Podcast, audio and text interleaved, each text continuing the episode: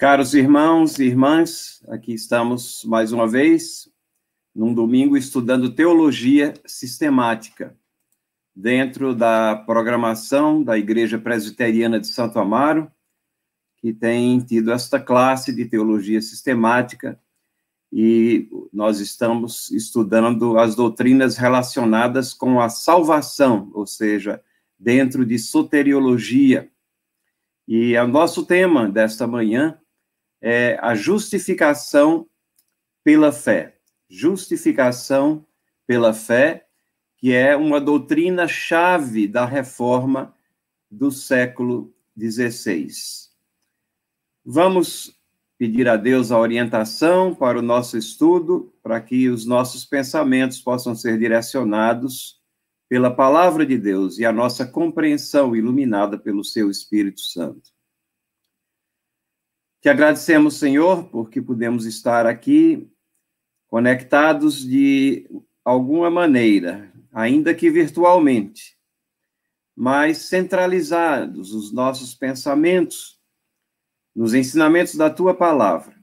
Te pedimos que tu nos orientes, tu nos faças ver a importância de estudar todas essas doutrinas que são tão cruciais à fé cristã e que retratam, elas refletem o grande amor com o qual tu nos amastes.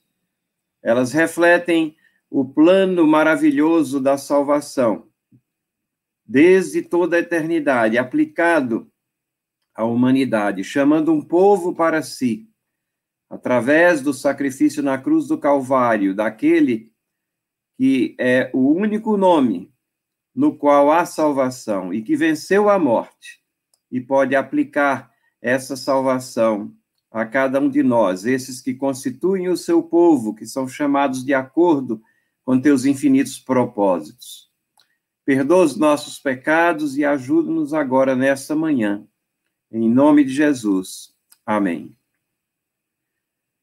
Como eu estava dizendo, irmãos, a, essa doutrina da justificação pela fé é uma doutrina chave da reforma do século XVI. Exatamente porque ela representa uma diferença muito grande daquilo que estava sendo ensinado dentro da igreja dominante da época, o catolicismo romano, sobre o que era a justificação, como podíamos ser aceitos por um Deus santo e justo, sendo nós pecadores. E então, os reformadores, e muito especialmente Lutero, verificaram na palavra de Deus é, que ah, essa doutrina era crucial para que nós compreendêssemos a extensão das misericórdias de Deus, a extensão da sua soberania, a forma muito específica que ele derrama a sua graça sobre nós de tal maneira que nós não temos nenhuma parte na no processo de salvação no sentido de que não há nada justo em nós. Toda justiça vem de Deus, vem de Cristo. Vem daquela obediência que ele é, ele recebeu é, como divino e como humano e que realizou em seus passos aqui na terra para que, quando foi eh, eh, crucificado e levado à cruz do Calvário, estivesse ali pagando não pelos seus próprios pecados, porque ele não pecou, mas pelos pecados do seu povo, levando sobre si, como diz a palavra de Deus, os nossos pecados. E é nesse sentido que nós somos, então, justificados pelo ato, pela ação de Cristo ali na cruz do Calvário, pelo, por esse ato declaratório de Deus. E se essa é uma doutrina crucial da reforma, nós precisaríamos é, só relembrar um pouquinho o que foi realmente a reforma do século XVI. Porque ela não se constitui no surgimento de novas doutrinas. Temos sempre enfatizado essa questão. Tantas pessoas acham que essa ou aquela doutrina surgiram na reforma. Não. a, a reforma representa um resgate da palavra de Deus, um resgate de doutrinas que estavam soterradas sobre o entulho, sob o entulho de séculos de tradição humana. O grande escritor, comentarista bíblico e erudito, que é Martin Lloyd Jones, que escreveu diversos livros, e nós temos eles disponíveis em português, ele diz assim: a maior lição que a reforma protestante tem a nos ensinar é justamente que o segredo do sucesso na esfera da igreja e das coisas do espírito é olhar para trás.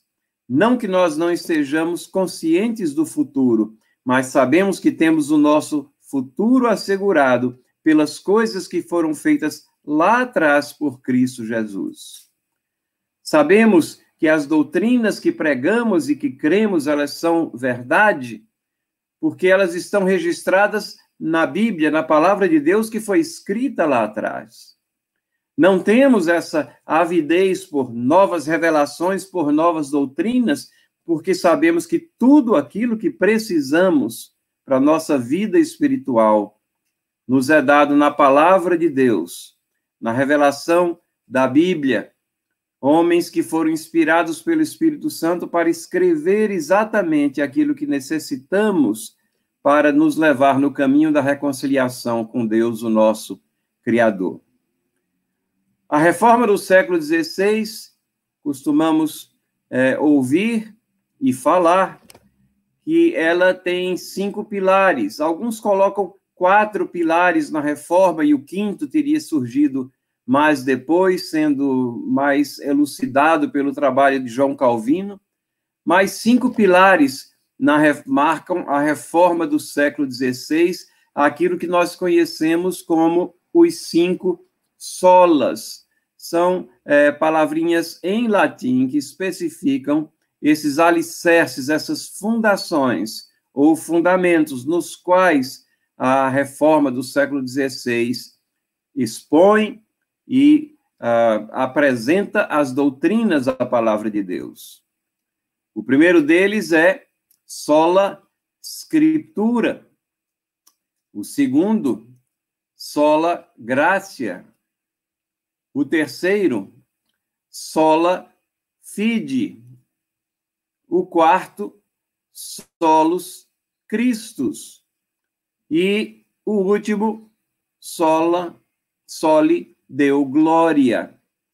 E o, que, o tema que nós estamos tratando nessa manhã, que é a questão da justificação pela fé, ele está incrustado exatamente nesse pilar da fé, somente a fé.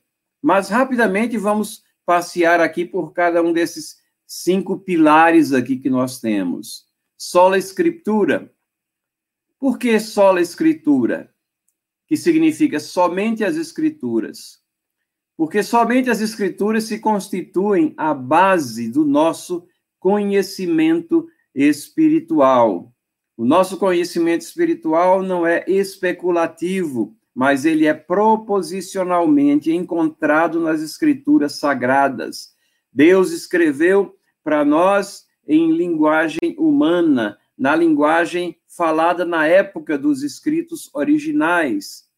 As nossas é, traduções, elas trazem até nós essas palavras de vida que vêm nas escrituras. Então, nós não precisamos especular quem é Deus, nós não dependemos de nenhum guru, de nenhuma personalidade iluminada que venha dizer, não através da meditação ou de uma nova revelação ou de alguma outra forma, o caminho é esse, ou essas são as coisas que tem, vocês têm que fazer, ou é, sinto que uma força está me impelindo a que você faça isso. Tantas e tantas heresias têm começado assim e se propagam nos dias de hoje, porque as pessoas não prestam atenção, se descolam das Escrituras.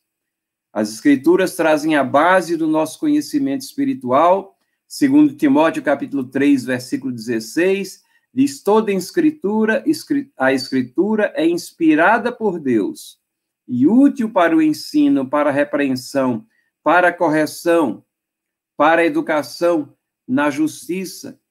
Segundo Pedro, capítulo 1, versículo 21, porque nunca jamais qualquer profecia foi dada por vontade humana.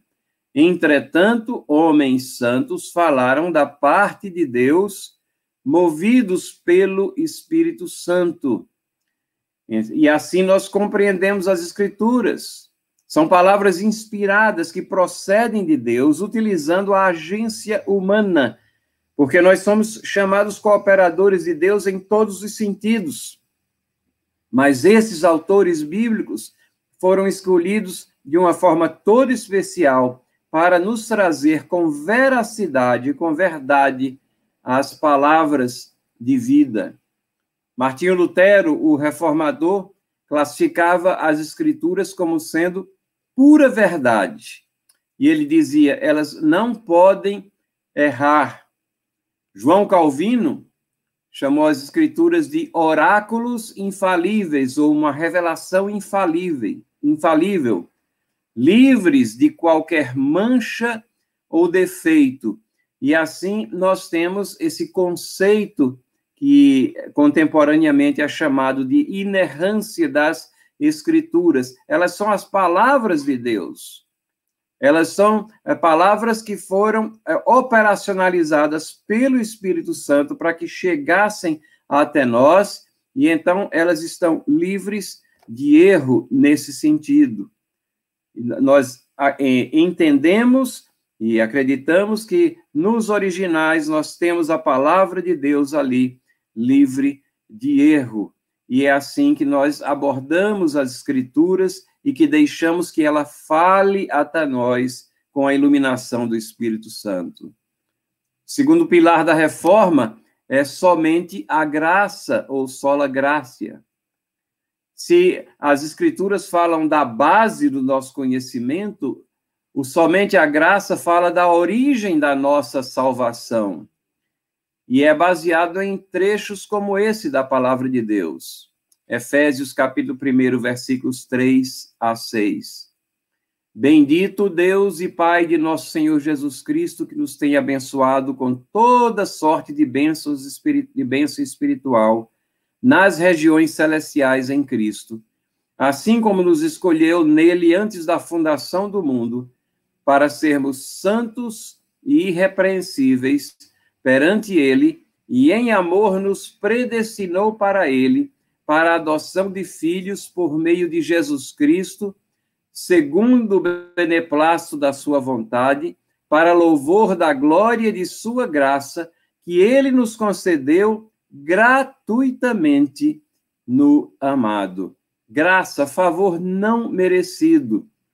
Não somos salvos porque merecemos alguma coisa, mas porque Cristo nos amou. Pelo beneplácito, pela boa vontade do Deus, para louvor e glória de sua graça, dele próprio, recebemos esse favor não merecido.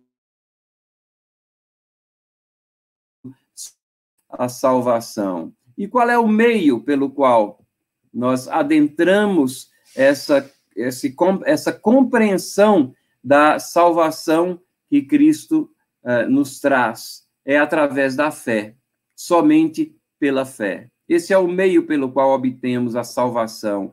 E é aqui, como eu disse, que está a doutrina que nós estamos é, estudando nessa manhã, a justificação pela fé. O verso mais claro aqui que traz essa questão é Efésios capítulo 2, versículo 8, porque pela graça sois salvos, mediante a fé.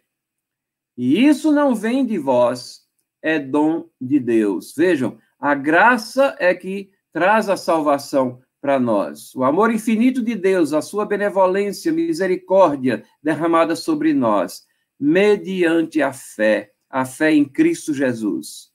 Não há fé em qualquer intermediário, não há fé em qualquer personalidade contemporânea, não há fé em qualquer prática litúrgica ou é, sentido legalista de mortificação de quem nós somos, não há fé em Cristo Jesus, mediante a fé, por meio da fé, justificação pela fé, por ela nós somos tornados justos. Mas aí Paulo adiciona para que não haja nenhum mal-entendido. Essa fé, nós não podemos considerá-la como mérito nosso próprio. Não, isso não vem de nós. É dom de Deus, a própria fé que nós exercitamos. Quando Deus abre os nossos olhos e vemos a nossa condição de pecadores, a nossa situação de pecado, e quando olhamos a santidade de Deus, nos jogamos debaixo de suas misericórdias e com fé que ele tem o poder para nos salvar. É assim que nós nos apropriamos e que o Espírito Santo, falando com o nosso espírito, nos convence dessa gloriosa salvação que temos em Cristo Jesus. Gálatas capítulo 3, versículo 11. É evidente que pela lei ninguém é justificado diante de Deus, porque o justo viverá da fé. Justificação pela fé. O justo viverá pela fé. E é importante nós notarmos também que Paulo aqui, ele não está é, trazendo na realidade, nenhuma nova doutrina. Ele está também citando até o Antigo Testamento nessa afirmação de que o justo vive pela fé. A carta aos Romanos, os primeiros capítulos, Paulo eh, se esmera em explicar essa questão, que Abraão foi salvo, Abraão, grande patriarca, da qual é, descende toda a nação judaica, mas o, o, mais importante na vida de Abraão era exatamente o exercício da fé, a confiança em Deus, a confiança no Messias libertador que haveria de vir. Quando Deus coloca Abraão sob aquele teste de que ele sacrifica o teu filho, aquilo para mostrar é quanto isso era custoso porque Deus estaria, ao longo do transcurso da história da humanidade, enviando o seu filho para ser morto na cruz. E aí o filho pergunta: onde está o cordeiro para o sacrifício? E Abraão diz: Deus proverá. A fé que ele tinha, que Deus o livraria daquela situação imediata, mas muito mais do que isso, no cumprimento das promessas na sua salvação, ela, a sua fé estava colocada naquilo que Deus iria prover ao longo da história na frente. E quando nós falamos em justificação pela fé, o contraste é óbvio. Do outro lado do espectro, se falamos de just, somos justificados pela fé, é porque existe essa ideia de que não, a justificação é pelas obras. Quantas vezes a gente já não ouviu alguém dizendo, mas Fulano é uma pessoa tão boa, ele não merecia isso. Isso é uma falta de percepção do que é o pecado. Somos todos pecadores. Estamos alijados da pessoa de Deus que é santa. E somente é, pela fé em Cristo Jesus, Ele é que é santo, Ele é que é sem pecado. E é através dessa fé que nós somos salvos, não porque temos nenhum mérito em nós, não podemos ter obras que venham a nos assegurar a salvação. Há, a expectativa, obviamente, que uma vez salvos, nós sigamos as pisadas de Cristo, façamos aquilo que é justo, cumpramos aquilo que lhe agrada e façamos também, é, sigamos os seus caminhos e cumpramos os seus mandamentos. A Bíblia nos diz: aquele que o ama cumpre os seus mandamentos. Nós não vivemos uma vida desregrada, nem é essa a diretriz da palavra. Quem, quem pensa assim não entendeu nada do que é a fé cristã. Se nada depende de nós, então vamos viver. Paulo diz: de maneira nenhuma. É, Deus proíba tal pensamento, é o que ele diz também lá em Romanos, porque essa justificação que vem pela fé, a fé é um dom de Deus, a graça é uma dádiva de Deus. Ela também nos, nos encaminha no entendimento dos caminhos que agradam a Deus. Romanos capítulo 1, versículo 17, também traz esse, essa mesma afirmação que nós vimos em Gálatas, o mesmo conceito nessa ideia da justificação pela fé. Romanos capítulo 1, 17 diz: Visto que a justiça de Deus se revela no Evangelho, de fé em fé, como está escrito. Paulo faz referência lá ao que está escrito lá em Oséias do Antigo Testamento: o justo viverá por fé. O justo viverá por fé. Justificação, então, pela fé.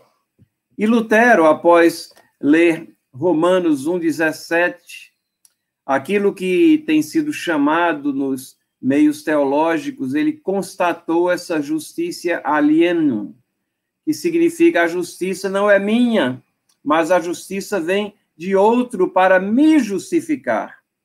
Nós somos aceitos como justos perante Deus porque estamos cobertos pela justiça de Cristo.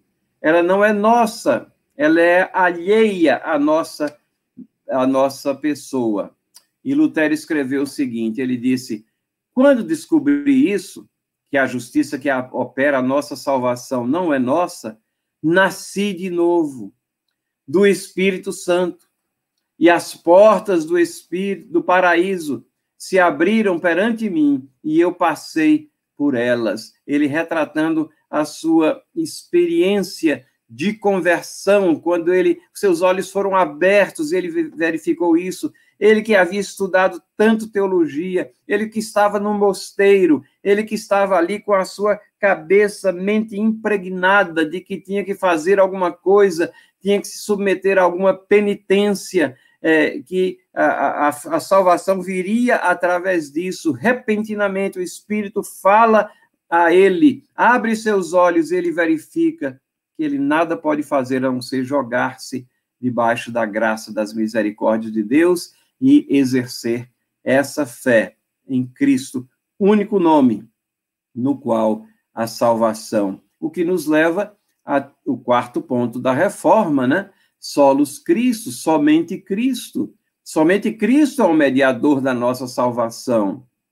Lutero teve que quebrar também com esse conceito de que haviam diversos meios, diversos mediadores, diversos santos que levavam a comunhão com Deus, não somente Cristo, é o trabalho de Cristo. Todos os demais são pecadores, pereceram. Cristo venceu a morte, é diferente. Cristo é aquele que é inteiramente divino, inteiramente humano, nas suas duas naturezas, subsistindo em uma só pessoa.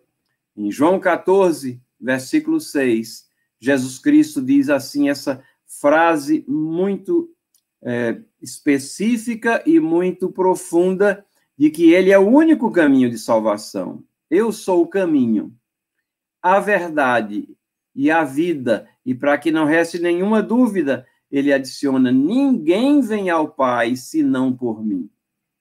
Todas essas divindades que as religiões humanas colocam aí são falsas, são falhas.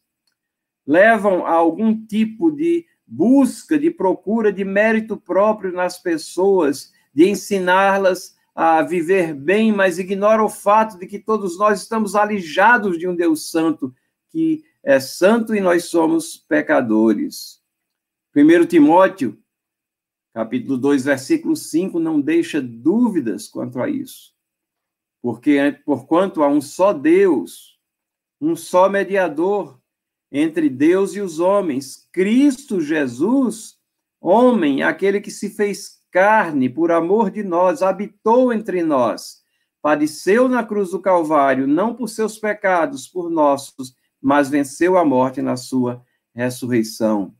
Colossenses 1, 17 e 22, falando de Cristo, diz assim: Ele é antes de todas as coisas. Nele, tudo subsiste. Agora, porém, vos reconciliou no corpo da sua carne, mediante a sua morte, para apresentar-vos perante ele santos inculpáveis e irrepreensíveis, justificados pela fé. Percebem por que, é que somos justificados pela fé? Pela justiça de Cristo. Ele que é eterno antes de todas as coisas. Ele que sustenta todas as coisas pela palavra do seu poder. Nele tudo subsiste. É ele que nos reconcilia no corpo da sua carne, identificação total conosco. Mediante a sua morte, pagou nossos pecados. Pagou na sua carne os nossos pecados. Mediante a sua morte. Para quê? Para nos apresentar justificados perante o Deus Santo. Não, não há sentença mais para sobressair sobre nós. Porque ela foi lavrada em cima de Cristo Jesus para apresentar-vos perante ele santos, inculpáveis e irrepreensíveis, porque Jesus Cristo é o único que foi santo, inculpável e irrepreensível, e ele transfere isso para nós na medida que nós transferimos os nossos pecados para ele naquilo que chamamos o processo de conversão quando o Espírito Santo abre os nossos olhos.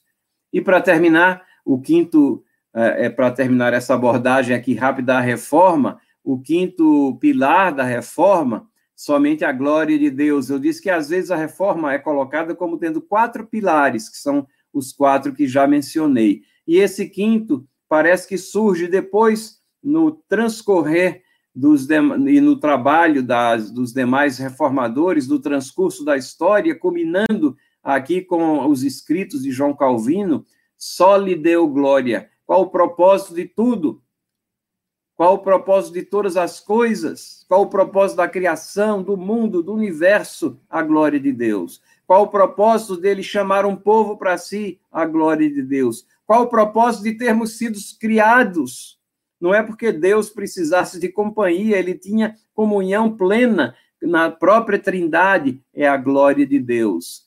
Todas as coisas são para a glória de Deus. É um pensamento que deve sim nos humilhar, porque exalta Deus e mostra que nós somos criaturas dele. Nós não somos Deus, não somos o centro do universo. As coisas não giram em torno de nós. Não fazemos as coisas para nossa glória, mas devemos fazer tudo para a glória de Deus. Romanos 14, 36, aquele é, hino é, escrito ali por Paulo, sob a inspiração do Espírito Santo, que ele termina assim: porque dele, por meio dele e para ele são todas as coisas, a ele, pois, a glória eternamente. Amém não são algumas coisas, não é uma parte da nossa vida apenas, não é apenas no domingo que nós damos glória a Deus, mas todas as coisas, a forma mais abrangente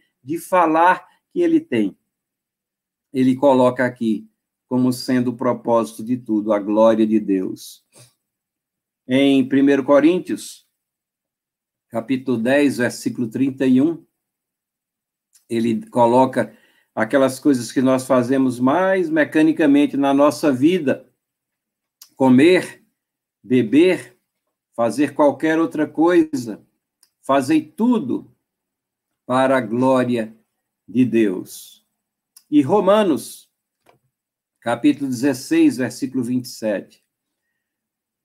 Ele diz: Ao Deus único e sábio, seja dada glória por meio de Jesus Cristo pelos séculos dos séculos. Então, essa é a visão é, da reforma, e nós vemos o relacionamento dessa doutrina que nós estamos estudando, justificação pela fé, ela está incrustada ali no sola fide, somente a fé, mas ela tem a ver com tudo. Onde é que nós aprendemos sobre justificação pela fé? Nas escrituras, sola escritura. Não é?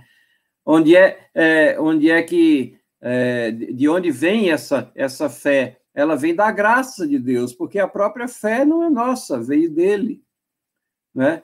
Então, sola graça. De onde é, existe algum outro meio além da fé em Jesus Cristo? Não, sola fide. Esse é o meio pelo qual nós adentramos a, a, e, e, e, temos um novo nascimento, que é o, o termo figurativo que é utilizado na própria palavra de Deus, para sermos parte desse povo que Deus vem angariando ao longo da história. E é, fazemos é, tudo isso para quê? Para a glória de Deus. Então, todas as, todos os pilares da reforma, eles estão entrelaçados com essa doutrina aqui da justificação pela fé. Algumas vezes há uma certa confusão entre a doutrina da justificação pela fé e da santificação. Muitas pessoas não, ah, não compreendem que há uma diferença entre justificação e comparação, mas vamos procurar entender um pouco essa questão. Justificação é um ato de Deus, é um ato declaratório de Deus, ele nos declara justo. É como se fosse uma, uma sentença lavrada de absolvição.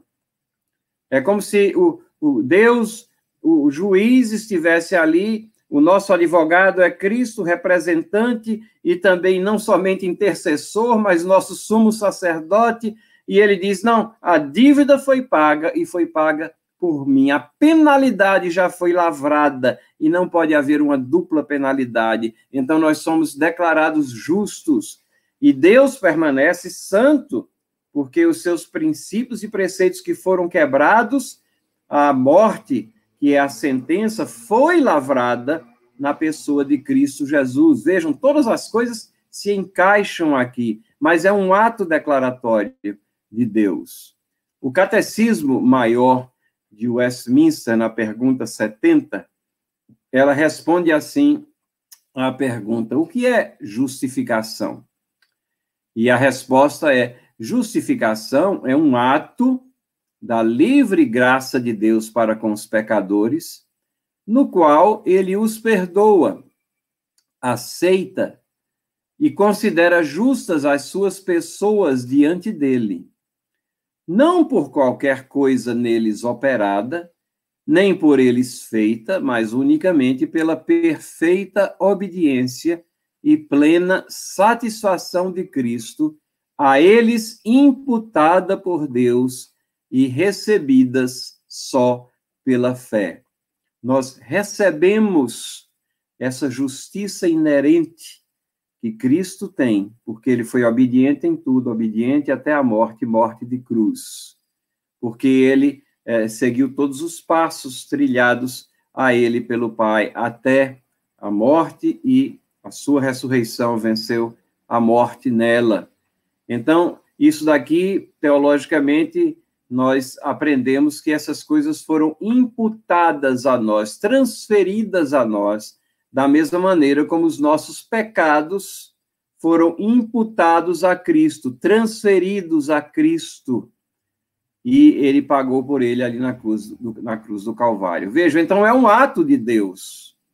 É isso aí descreve muito bem o que é a justificação pela fé. E a santificação? Bom, a santificação é um processo na vida é, dos salvos. É um processo que se inicia subsequentemente à justificação. É aquilo que nós chamamos da, da vida cristã e do Espírito testemunhando ao nosso espírito e nós nos envolvendo com a palavra de Deus, com as coisas de Deus. Estamos no processo de santificação. Se a gente fosse é, ilustrar, nós diríamos que a justificação é um ponto enquanto que a santificação é uma linha, é uma linha contínua que nos leva até a glorificação, que é um terceiro estágio, onde nós estaremos na presença de Deus, nosso Criador, e na presença de Cristo, na presença do Deus Trino, ali é, nós estaremos glorificados ali, não mais havendo, o, subsistindo no mundo que é pecado, mas no mundo redimido em toda a sua plenitude e glorificados, ou seja, recebedores da plenitude de, desse trabalho que Jesus Cristo fez por todos nós. Mas até lá, desde a justificação à glorificação, nós estamos em um processo de santificação. Aprendendo sobre a palavra e praticando a palavra. Não sejamos só ouvintes, mas aqueles que fazem as coisas que ouvimos. E todas as admoestações práticas que Paulo nos dá, como, como, nós convivemos uns com os outros, como devem ser os relacionamentos entre cristãos, entre esposo e esposa, entre pais e filhos, entre é, servos e mestres, como é que deve é, ser a igreja de Cristo, como é que nós devemos cultuá-lo e lembrar da sua segunda vinda, tudo isso faz parte desse processo de santificação. A justificação pela fé diz respeito ao acesso à salvação encontrada em Cristo Jesus. O nome em si é, é uma conjunção né, de dois, dois nomes aqui latinos, justus e facare, tornar justo, é um termo forense também. Como eu disse, é como se uma, uma sentença fosse ali aplicada e uma sentença de absolver o réu que está ali naquele tribunal. E ela explica como um Deus santo não é conivente com o pecado, que é que Deus nos aceita se nós somos pecadores? Não é porque ele é conivente com o pecado. Como é que ele pode aceitar pecadores indignos como eu, como você, na sua presença eterna? Como é que ele pode nos conceder a vida eterna se nós não merecemos isso? É pela justificação, pela fé. E ela explica a necessidade da cruz, que é a penalidade sobre o pecado e explica também a amplitude do perdão de Deus. Esse perdão de Deus, ele vem em função do sacrifício de Cristo. Vejam, é uma diferença muito grande do que simplesmente colocar panos quentes, fazer vistas grossas à nossa natureza pecaminosa. É um perdão que é fruto da sua graça, misericórdia, mas ao alto preço. Custou a vida, vinda, morte de Cristo Jesus aqui, para que nós fôssemos aceitos aqui na santidade, abrigados pela santidade de Deus. Essa é a amplitude do perdão de Deus, que é fundamentada, enraizada nessa justificação, nessa justiça plena que é transferida a nós. É por isso que somos abrigados e recebidos de braços abertos é, por Deus. É por isso que temos acesso direto a Ele, direto ao trono, como nos diz lá na carta aos Hebreus.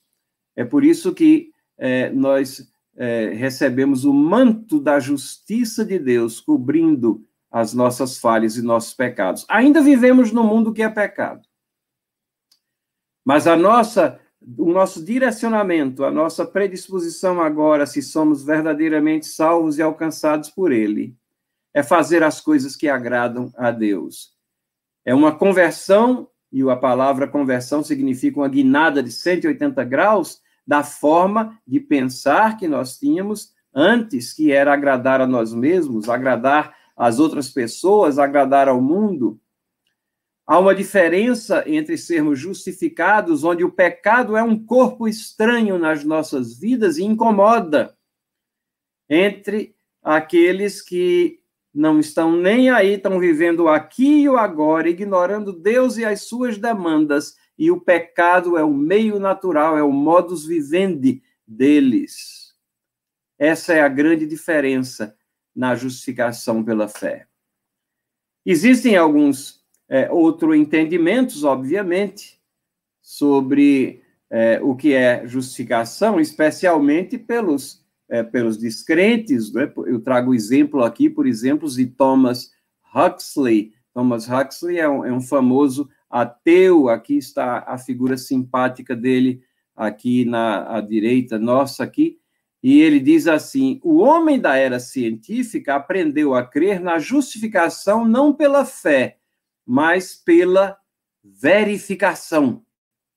Justificação pela verificação, pela análise. como se o homem fosse absoluto, como se a nossa inteligência fosse a, é, absoluta, não errasse, como se nós fôssemos Deus. Na realidade, é isso. Ele coloca as pessoas no lugar de Deus.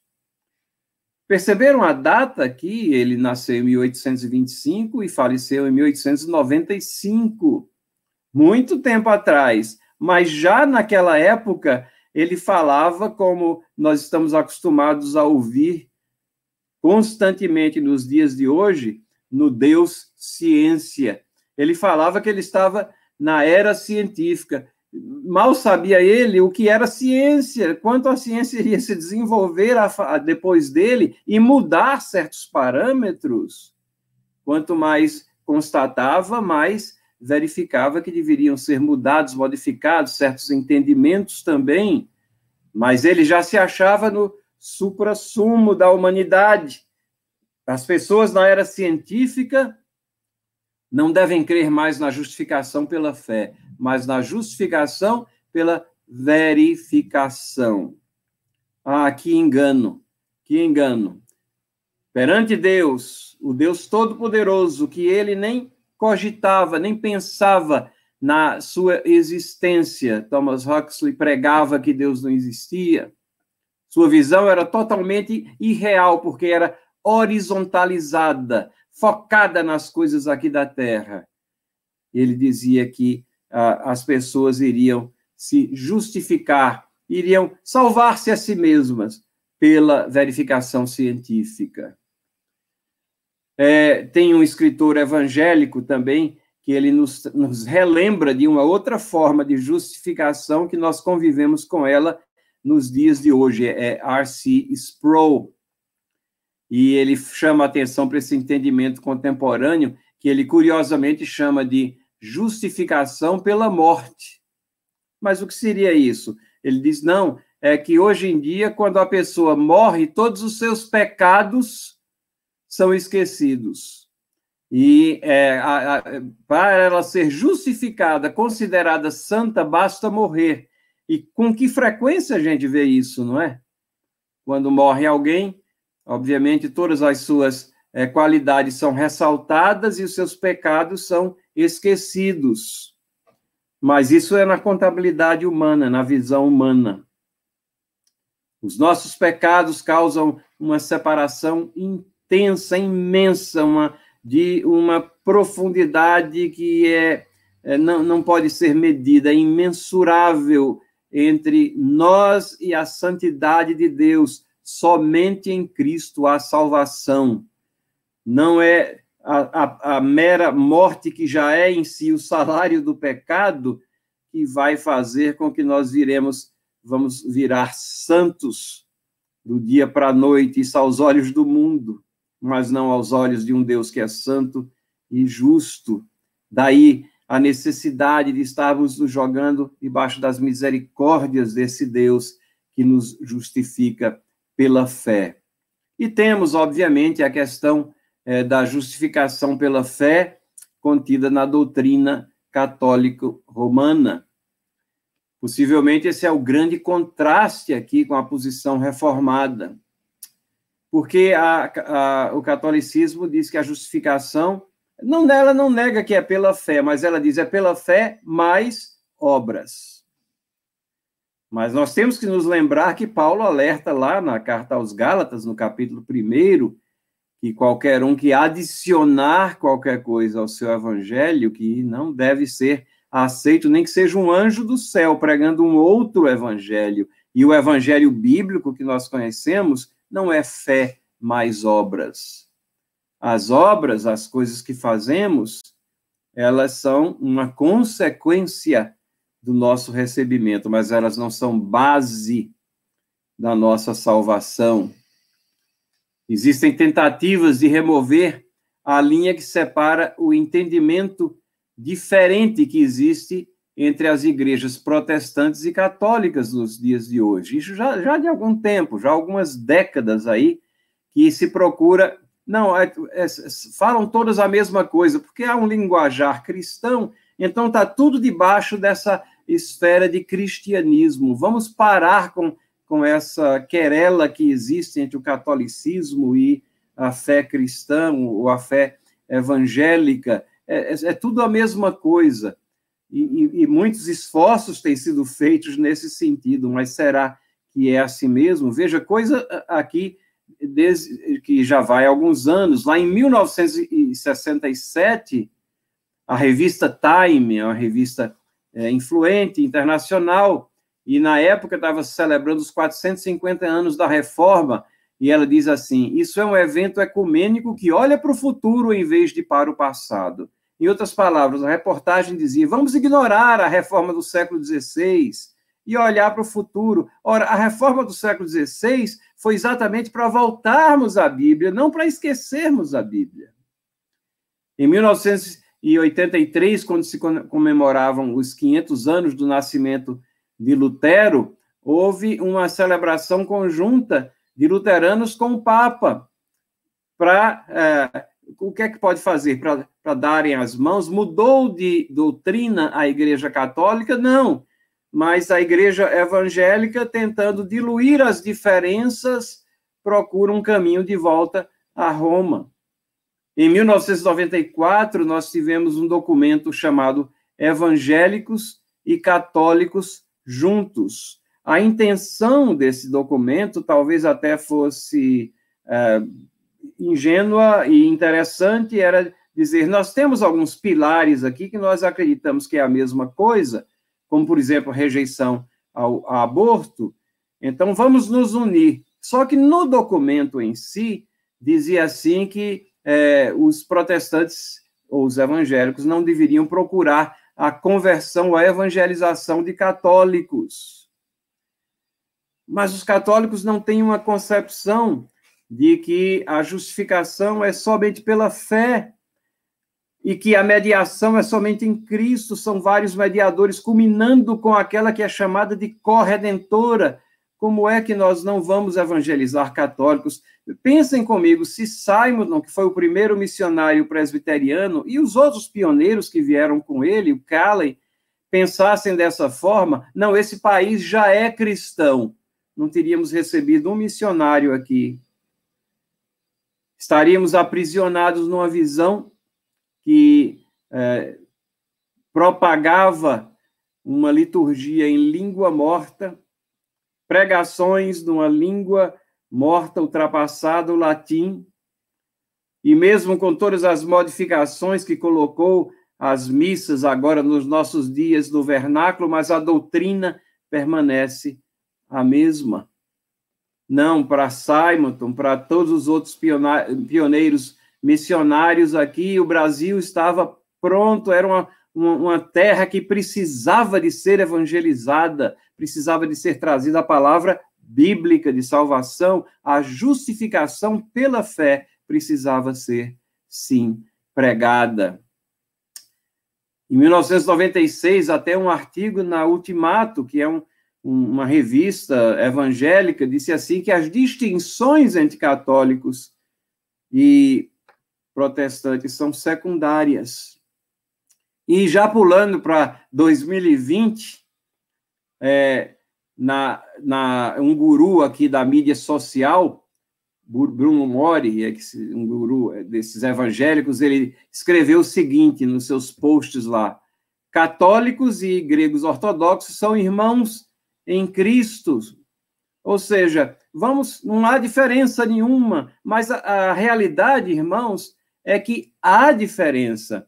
E existem diferenças profundas e fundamentadas nos documentos da Igreja Católica Romana. Por exemplo, o, o Concílio de Trento, em 1563, ele traz uma série de cânons, uma série de proposições.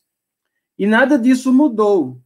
Doutrinariamente, nada mudou. A gente vê que na Igreja Católica Romana, algumas práticas talvez tenham sido é, modificadas, mas a essência, a base permanece sendo ah, os cânones da igreja, os dogmas da igreja.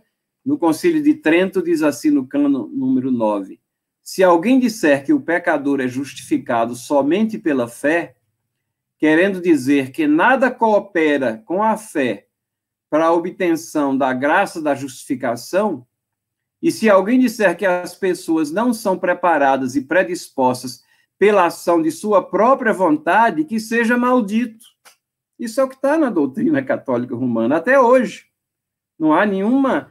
É, é, isso não foi abrogado, não há nenhuma, é, nenhum arrependimento de ter sido colocado isso lá, não há nenhum documento oficial que diga que isso daqui deve ser riscado da, da, das doutrinas que são é, confessadas e praticadas por esse segmento da igreja.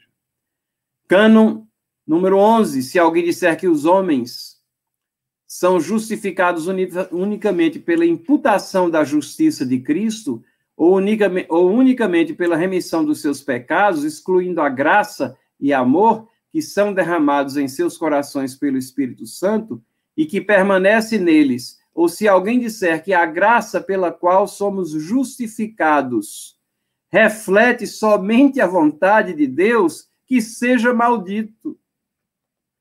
Isso é inteiramente contrário à palavra de Deus. Não importa quantas manifestações ou documentos humanos surjam dizendo o contrário, a palavra de Deus diz que a justificação é pela fé, é obra de Deus, é Deus que opera, em nós, é Deus que abre os nossos olhos, é Deus que segura na nossa mão e nos arranca da lama do pecado. Mas você pode ficar muito confortável aí, apenas é, olhando e, e julgando essas questões aqui dos ateus, dos católicos romanos, mas vamos virar o olho aqui para os olhos aqui para o nosso segmento evangélico quais são as distorções que nós temos hoje dentro do campo evangélico com relação a essa doutrina. Hoje nós estamos perdendo essa compreensão. E é por isso que a mensagem da reforma é necessária para os nossos dias. Porque a justificação pela fé continua sendo esquecida. Procura-se, sim, mesmo que de uma forma velada, justificação pelas obras.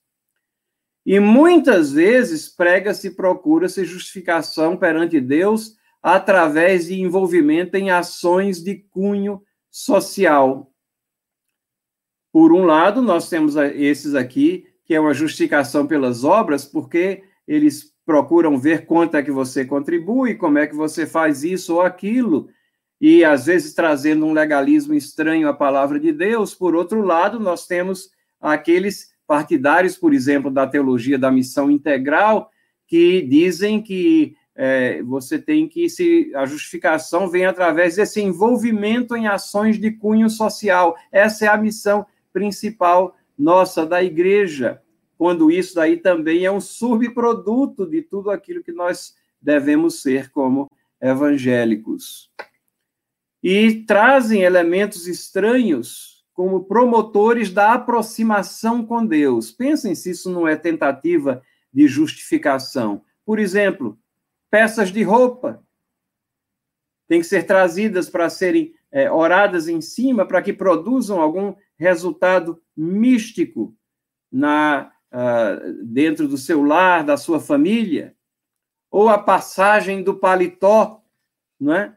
É uma das características da pregação, por exemplo, do, do, do Benny Hinn, que é imitada, emulada por diversos pregadores nos nossos dias. Qual é o efeito disso? É, supostamente as pessoas caem, é, impelidas por uma força. Onde é que nós vemos isso nas Escrituras como sendo forma litúrgica, cultica, ou a ser praticada dentro da igreja?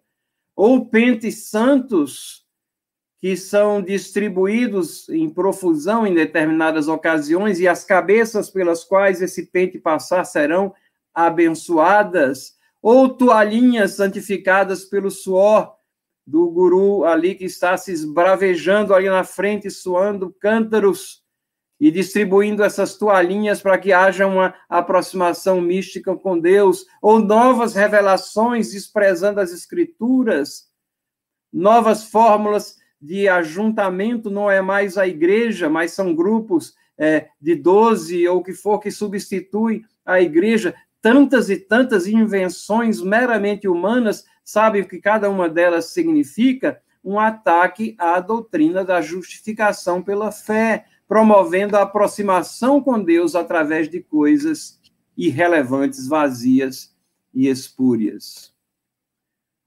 Romanos capítulo 5, versículos 1 a 9 diz assim: Sendo, pois, justificados pela fé, temos paz com Deus por nosso Senhor Jesus Cristo, pelo qual também temos entrada pela fé a esta graça na qual estamos firmes e nos gloriamos na esperança da glória de Deus.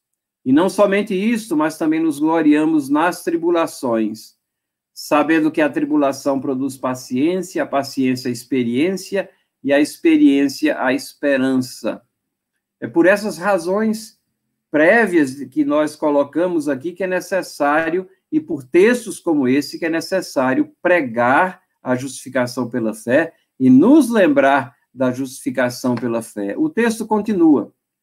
E a esperança não traz confusão, porquanto o amor de Deus está derramado em nosso coração pelo Espírito Santo que nos foi dado.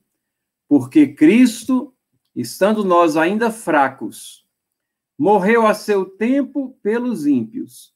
Porque apenas alguém morrerá por um justo, pois poderá ser que pelo bom alguém ouse morrer.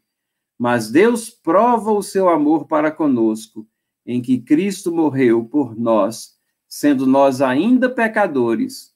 Logo, muito mais agora, sendo justificados pelo seu sangue, seremos por ele salvos da ira.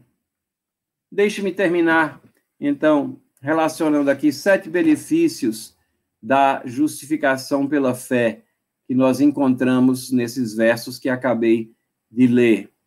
Justificados, pois, mediante a fé. Primeiro benefício que nós temos é paz, paz com Deus. Uma paz que é diferente da que o mundo é, concede, uma, uma paz que é diferente da que o mundo concebe também. Justificados pela fé, temos paz com Deus. Paz é uma paz interior, é uma paz diferente. Não volador como o mundo a dar. Não se turbe o vosso coração, são as palavras de Cristo para que nós tenhamos essa paz. A segunda, o segundo benefício que nós temos é acesso por essa fé à graça de Deus. Isso está lá na primeira parte do versículo 2 que nós lemos. Acesso pela fé à graça de Deus. Essa ousadia de adentrar a, a presença de Deus. Um terceiro benefício é a esperança da glória de Deus. Esperança da glória de Deus. Nós olhamos esperança no linguajar cristão não é uma expressão de incerteza, mas de expectativa. Nós temos certeza de que participamos e participaremos mais e mais da glória de Deus. O quarto benefício é que nós temos uma nova perspectiva nas tribulações, como, por exemplo, na pandemia que atravessamos agora, nas angústias dessa incerteza que estamos vivendo. Mas essa perspectiva que nós temos, os versículos 3 até a primeira parte do versículo 5, mostra que a nossa perseverança produz experiência. E essa experiência, uma esperança que não confunde. Nós não ficamos alienados, não, nós estamos muito bem sintonizados com as coisas que acontecem. Nós não somos um povo alienado do que está ao nosso redor, mas caminhamos com perseverança que vai construindo experiência e trazendo cada vez mais esperança, porque sabemos que estamos firmados numa justificação que é nossa, que é de Cristo, numa justiça que não é nossa, que é de Cristo. Somos justificados por Ele. O quinto benefício é exatamente o Espírito Santo que habita em nós, consola os nossos corações. No meio também das perplexidades da nossa era, do nosso tempo, nós não sabemos como orar, nem o que pedir, mas sabemos que o Espírito Santo intercede por nós com gemidos inexprimíveis e ele está presente em nós e é Ele que nos traz essa serenidade, confiança, esse consolo, consolo divino, quaisquer que sejam as situações de dificuldade que venhamos a passar. O sexto benefício é que nós temos vividamente, concretamente, presentemente em nós, a prova do amor de Cristo. Ele deu a sua vida pelos nossos pecados. Maior prova do que essa não há. E o sétimo benefício que nós temos é exatamente a salvação da condenação e da ira de Deus. Não nos enganemos, Deus continua justo, ele é justo. Deus é, se ira contra o pecado, ele fará justiça contra os pecadores e nós compareceremos perante o tribunal de Cristo, revestidos dessa justiça, justificados pela fé em Cristo Jesus, salvos, escapamos da ira de Deus quando ele vier julgar este mundo que subsiste em pecado. Então vamos dar graças ao nosso bom Deus, que providenciou um meio pelo qual pudéssemos ter acesso à sua pessoa santa, cobertos com essa justiça de Cristo. Nós nunca poderíamos fazer isso por justiça própria ou justificarmos-nos a nós mesmos, mas Deus nos amou com amor eterno. Temos por isso em Cristo Jesus aquele que leva sobre si o nosso pecado, mas ele justifica a cada um de nós, intercede por nós. Temos que nos achegar a esse único nome no qual a salvação, por meio da fé nele, conscientes que até essa fé é dom de Deus e não das obras. Que Deus abençoe a vida de cada um de vocês.